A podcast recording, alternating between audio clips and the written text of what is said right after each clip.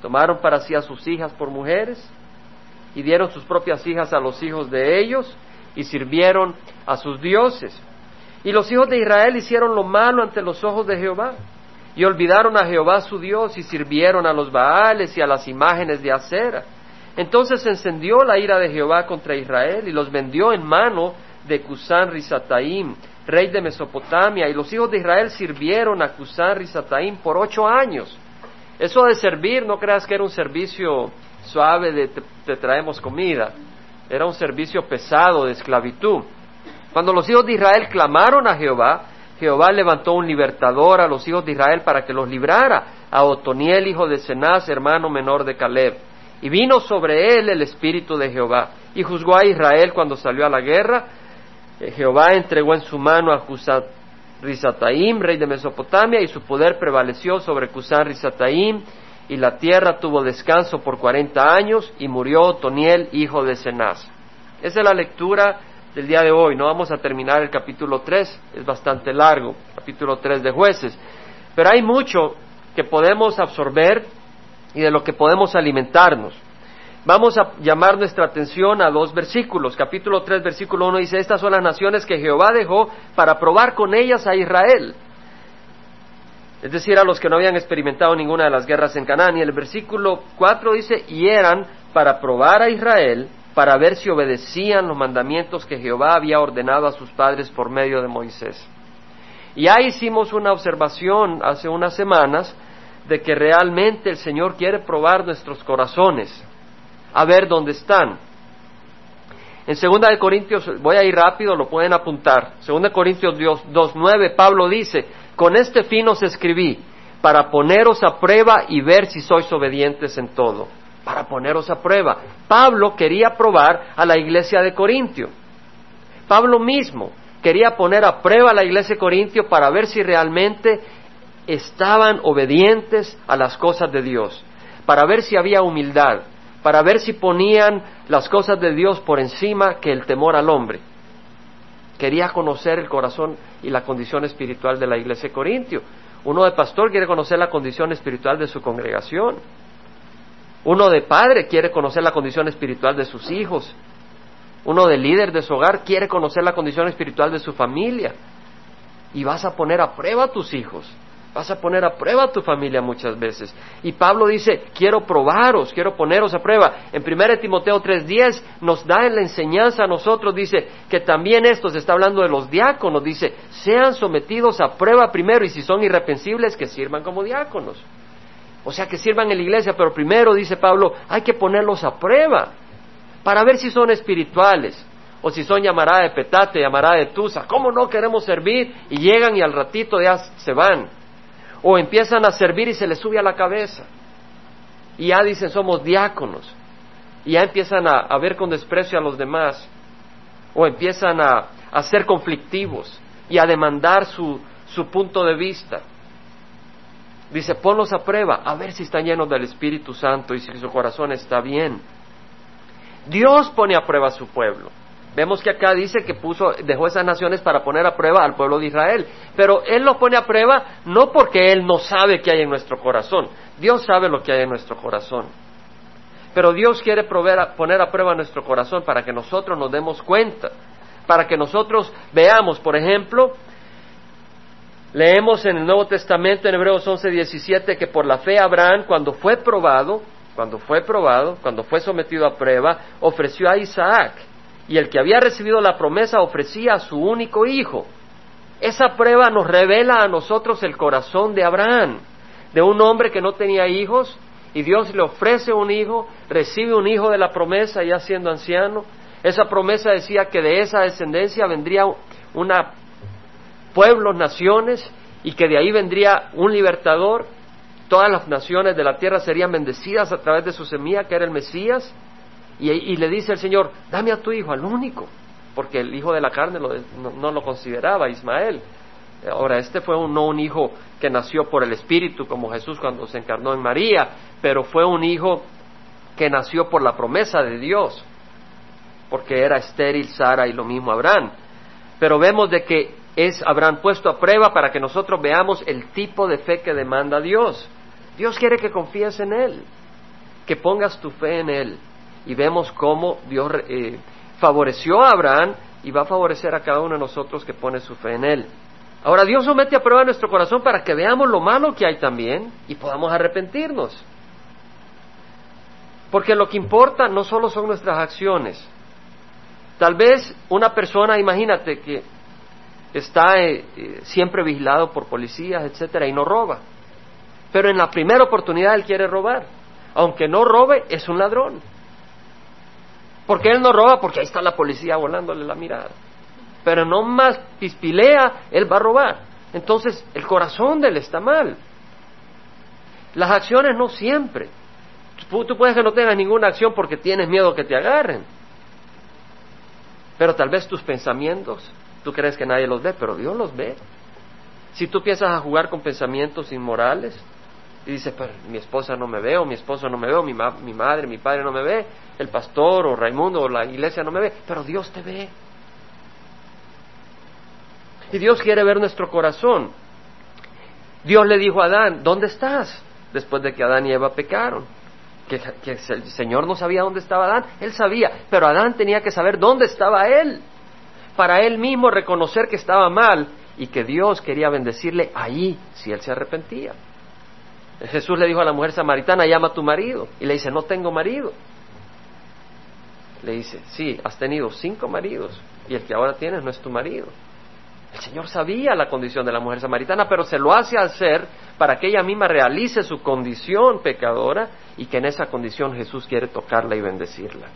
Pero Dios diseña pruebas en nuestra vida, prosperidad. Tú dices, la prosperidad es una prueba. Amén. Hay personas que reciben una gran prosperidad y el Señor está viendo. ¿Qué vas a hacer con eso? ¿Te lo vas a gastar todo en ti? ¿Te vas a olvidar de tus hermanos? La prosperidad es una prueba para ver cómo está tu corazón. O tal vez el Señor te da escasez.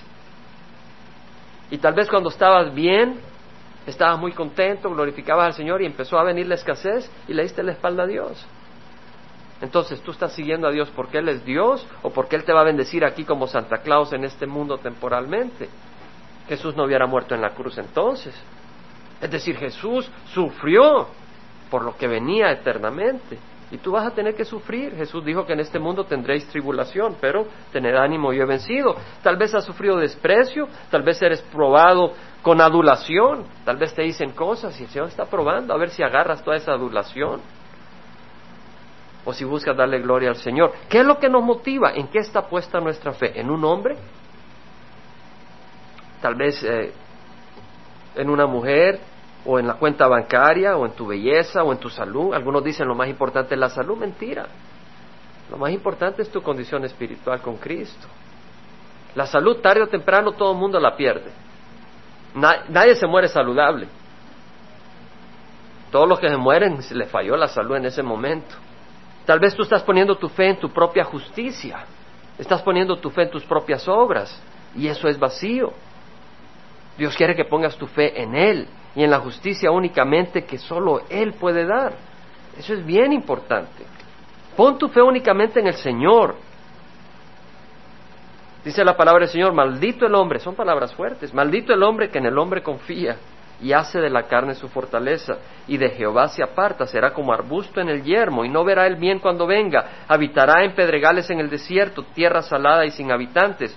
Tal vez en tu corazón hay sequedad. Luego dice, bendito el hombre que confía en Jehová, cuya confianza es Jehová. Será como árbol plantado junto al agua, que extiende sus raíces junto a la corriente, y sus hojas estarán verdes. En año de sequía no se angustiará ni cesará de dar fruto. Más engañoso que todo es el corazón y sin remedio. ¿Quién lo comprenderá? Dios lo comprende y por eso nos pone pruebas para que veamos cómo está nuestro corazón y para que nosotros busquemos y clamemos a Él. Pablo dijo, yo he aprendido el secreto de estar contento, ya sea hay escasez, ya sea hay abundancia. ¿Por qué? Porque todo lo puedo con Cristo que me fortalece. Pablo había hecho de Cristo su razón y su fortaleza y su confianza. Ahora, yo te hago una pregunta. Hemos hablado de que el Señor pone a prueba Hemos hablado de que los siervos del Señor pueden poner a prueba, pero ahora yo te invito a que tú te hagas un examen. Yo te invito a que tú te pongas a prueba, porque Pablo no lo hace a nosotros. Él dice, poneos a prueba, dice en 2 Corintios 13:5, poneos a prueba para ver si estáis en la fe. examinaos a vosotros mismos.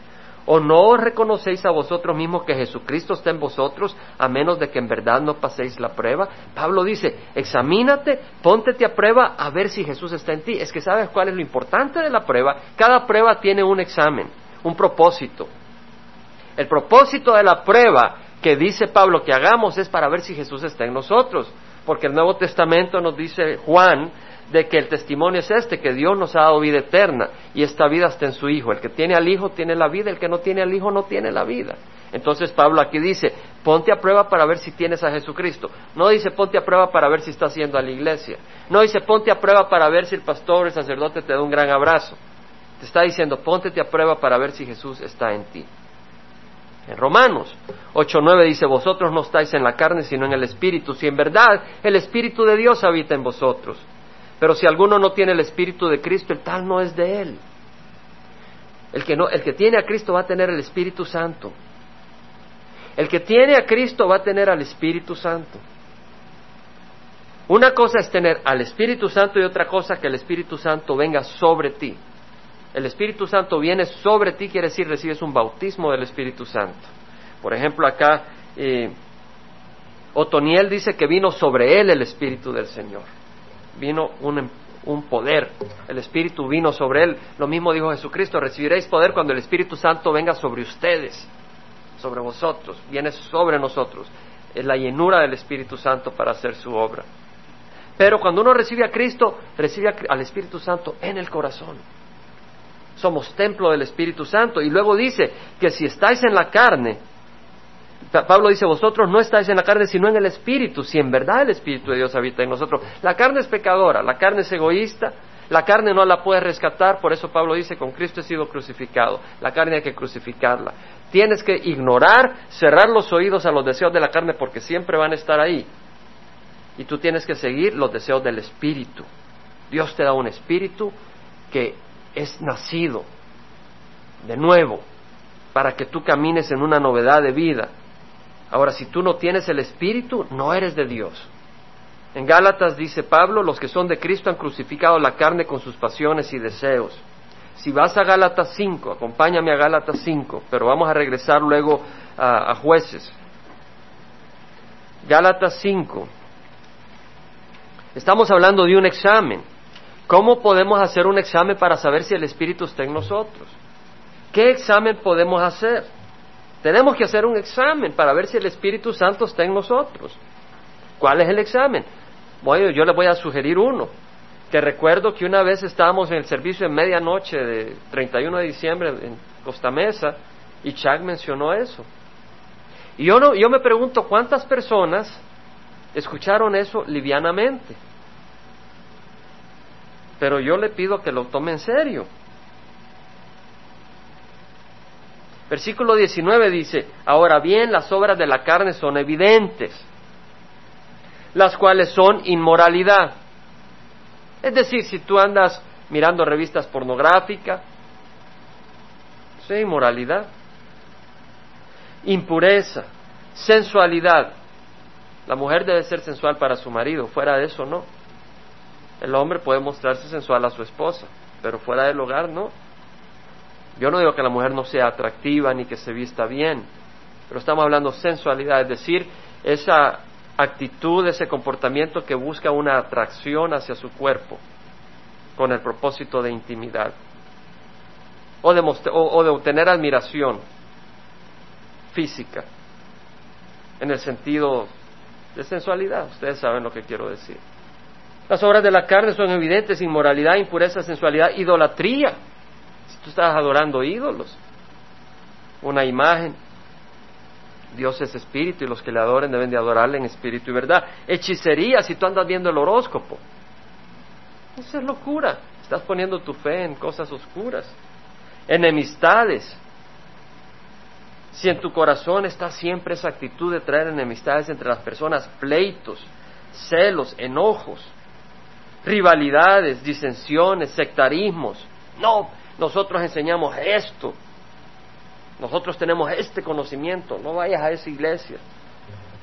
Y todo es no por enseñar la doctrina sana, sino por traer eh, división. envidias, borracheras, orgías y cosas semejantes contra las cuales os advierto. Estaba viendo un anuncio de cerveza ayer en la televisión brevemente y digo, qué barbaridad. Era Budweiser. Y podía ver cómo, cómo usaban a las jovencitas como mercancía, realmente. Es falso lo que te están poniendo ahí. Yo te lo puedo decir, es falso. Sí, va a haber un interés en la promiscuidad y va a haber un placer temporal, pero están destruyendo a las jovencitas, están destruyendo a los jóvenes. Es cierto. Esos anuncios vienen de Satanás.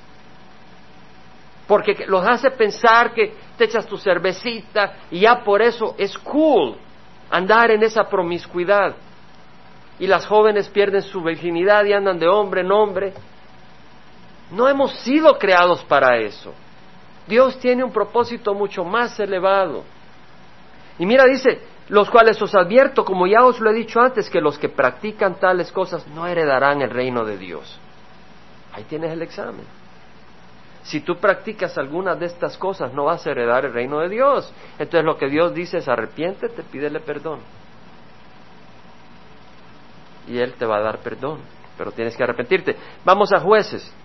Otro elemento que quiero traer de atención a la congregación es lo siguiente. En el versículo 5 del capítulo 13, ahí nos vamos a quedar, dice que los hijos de Israel habitaron entre los cananeos, los eteos, los amorreos, los pereceos, los hebeos y los jebuseos. Es decir, se sintieron muy cómodos en medio de ellos, muy suave. Y tomaron para sí a sus hijos por mujeres y dieron sus propias hijas a los hijos de ellos y sirvieron a sus dioses. En jueces 2.7 dice que el pueblo sirvió a Jehová todos los días de Josué y todos los días de los ancianos que sobrevivieron a Josué, los cuales habían sido testigos de la gran obra que Jehová había hecho por Israel. Es decir, el pueblo sirvió durante los días de Josué y durante los días de los ancianos que sobrevivieron a Josué. Pero en el versículo 10 dice, aquella generación fue reunida a sus padres y se levantó otra generación que no conocía a Jehová ni la obra que él había hecho me puse a investigar las generaciones, estas generaciones, y me doy cuenta, primero la generación de Josué. Josué ya era grande cuando salió de Egipto. ¿Cómo lo sé? Primero porque acabando de salir de Egipto, los amelecitas empezaron a perseguir a los israelitas antes de llegar al Sinaí, en lo que estaban por llegar al Sinaí. ¿Y qué hizo Moisés? Nombró a Josué como comandante del ejército de Israel para atacar a los amelecitas y acababan de salir apenas unas semanas. ¿Qué quiere decir? Que Josué, para ya ser comandante del ejército de Israel, era un hombre. Quiere decir que él fue esclavo en Egipto. Josué probó la esclavitud en Egipto. Este hombre supo lo que fue ser liberado de la esclavitud. Este hombre pudo ver el mar rojo abrirse y ver al pueblo de Israel atravesar ese mar rojo en tierra seca y ver las grandes maravillas de Dios. Y estuvo en el Sinaí. Y fue a Cades Barnea y en Cades Barnea salieron a reconocer la tierra prometida cuando los diez espías de los doce se rajaron. Pero Josué y Caleb dijeron, no, vamos a tomarla. Pero como el pueblo quiso apedrearles, el Señor los mandó de regreso a cumplir cuarenta años en el desierto. Caleb fue el otro contemporáneo de Josué. Caleb iba a entrar a la tierra prometida, al igual que Josué tenía el deseo.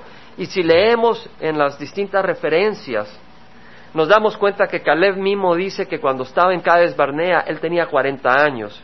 Y eso ocurrió menos de dos años después de salir de Egipto. Quiere decir de que eh, Caleb tenía por lo menos 38 años cuando salió de Egipto. Caleb también probó la esclavitud. Fueron hombres que habían probado la esclavitud y agradecidos porque Dios los había librado, habían dado todo. Pero ¿quiénes más que salieron de la tierra prometida que tenían 20 años al salir entró a la tierra prometida? Nadie más, solo dos hombres, Caleb y Josué. Todos los demás murieron en el desierto por su falta de fe. Entonces cuando habla los ancianos que sobrevivieron a Josué, no eran los de la generación de Josué porque todos ellos murieron. Está hablando de la generación siguiente, la de Otoniel, ¿Se acuerdan de que Caleb dijo el que tome a Debir, le doy a mi hija Axa por, mi esposa, por su esposa. Y Otoniel se levantó y tomó a Debir. Y entonces, pues, le dio a su hija Axa.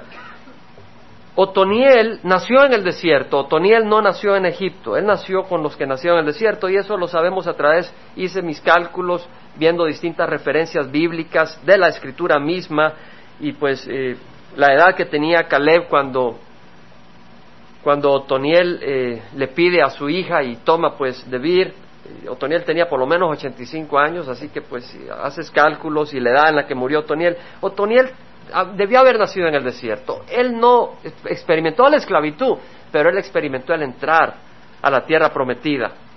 Tenía por lo menos 25 años cuando entraron a la tierra prometida. Si bien nació en el desierto, este hombre vio el río Jordán abrirse, vio el sol pararse, la luna pararse cuando Josué estaba luchando contra los amorreos. Él vio las paredes de Jericó venirse para abajo y desplomarse. Vio el poder de Dios. Otoniel era un hombre que había visto el poder de Dios y su generación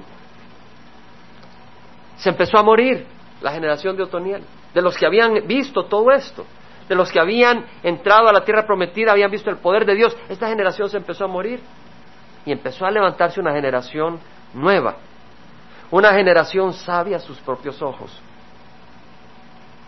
una generación que dijo, ¿sabes qué? ¿Por qué pelear contra los cananeos? Mira, sus mujeres son atractivas, podemos coexistir en paz. En lugar de pelear, perder el tiempo peleando, podemos construir graneros, apriscos para el ganado, y así hasta tenemos más ovejas para sacrificar a Dios y, y nos casamos con las cananeas tan bonitas que son y, y a rato se convierten a Jehová. Todos ganamos. Una generación muy suave, una generación nueva, una generación cool, smart, sabia, pero la sabiduría, la, sabiduría de Dios es distinta a la del mundo.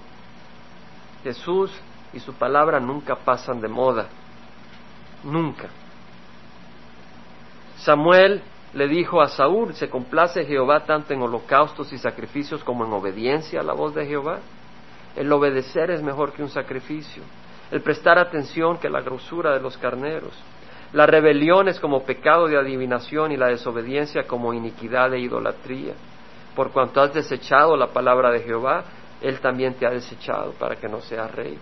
La obediencia es bien importante, hermanos. La obediencia a Dios es bien importante. Muchos en la iglesia en Estados Unidos son hijos de padres que han salido de Latinoamérica. Muchos de nuestros hijos acá están naciendo, acá están creciendo. Y existe una tentación de ser como la generación que vino cuando se estaba desapareciendo la generación de Otoniel. Una generación a ser cool, que se quiere identificar con la sociedad, pero no con una entrega a Jesús, porque ¿qué dirán los compañeros? Una generación que no está dispuesta a pagar el costo del precio de este mundo, tal vez. Del desprecio de este mundo, no del precio de este mundo, el desprecio de este mundo. El precio de este mundo es tu alma. Agarra el, agarra el mundo, abrázalo y pierdes tu alma.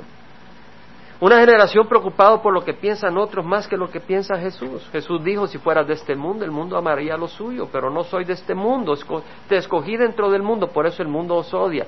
A la generación de jóvenes que están acá, a los jovencitos, jóvenes mayores, tú vas a tener que escoger si el amor de Jesús la aprobación de Jesús o el amor del mundo. Vas a tener que escoger. El Señor nos llama a ser santos, pero eso se aplica a los padres que venimos acá y hemos escapado de la esclavitud, pero empezamos a, disfrutar de ciertas ventajas. Podemos darle la espalda al Señor. Proverbios 1.7 dice, el temor a Jehová es el principio de la sabiduría, los necios rechazan la sabiduría y la instrucción. El Señor nos manda poner nuestra vida por los hermanos, en esto conocemos el amor que Él dio su vida por nosotros y nosotros debemos de poner nuestra vida por los demás hermanos. Ese es un mandamiento. Pablo dijo, sé sobrio en todas las cosas, sufre penalidades, hace el trabajo de un evangelista, cumple tu ministerio. Toda persona acá tiene un ministerio que cumplir, una obra que el Señor te pone, un llamado que el Señor te da. Pablo dijo, he peleado la buena batalla, es una batalla. Pablo dijo, he terminado la carrera, he guardado la fe. me está reservada la corona de justicia que el Señor, el juez justo, me entregará en aquel día. La corona es un símbolo de poder y de autoridad. Hemos estudiado los miércoles, estamos estudiando profecía ahora. El, miércoles pasado fue una área profética y en los próximos días es de profecía. Y estamos estudiando de que, y compartíamos, la corona que el Señor nos va a dar es una corona de, autoridad. Vamos a gobernar con el Señor. Vamos a tener autoridad, vamos a, a gobernar sobre ángeles y sobre una tierra poblada. Está en las escrituras. Ahora, la pregunta no es a qué generación perteneces. Si la generación X, la generación de los baby boomers, la pregunta es, ¿perteneces a la regeneración? Pertenece a cualquier generación, no puedes hacer nada de eso. ¿Verdad? Yo pertenezco a la de los baby boomers, creo que es que se llama, la de los 50, a los 70, o a los 60 era la de los baby boomers. Pero la pregunta es, ¿has sido regenerado? ¿Has nacido de nuevo? Y si has nacido de nuevo, tienes el fruto que confirma que has nacido de nuevo. Póntete a prueba. Los hijos de Israel hicieron lo malo ante el Señor y olvidaron a Jehová y sirvieron a sus baales y a las imágenes de acera. Y hablamos sobre esas imágenes. Se encendió la ira de Jehová contra Israel y los vendió en manos de Cusán y Sataim. Eso es lo que dice Jueces 3.8 se encendió la ira de Jehová y los vendió. ¿Sabes qué? Es triste cuando el Señor te vende. Tú dices, eso no es posible. Ve a Romanos, ahí vamos a terminar, Romanos 8.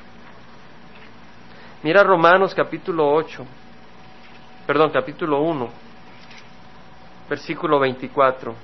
Capítulo 1, versículo 24.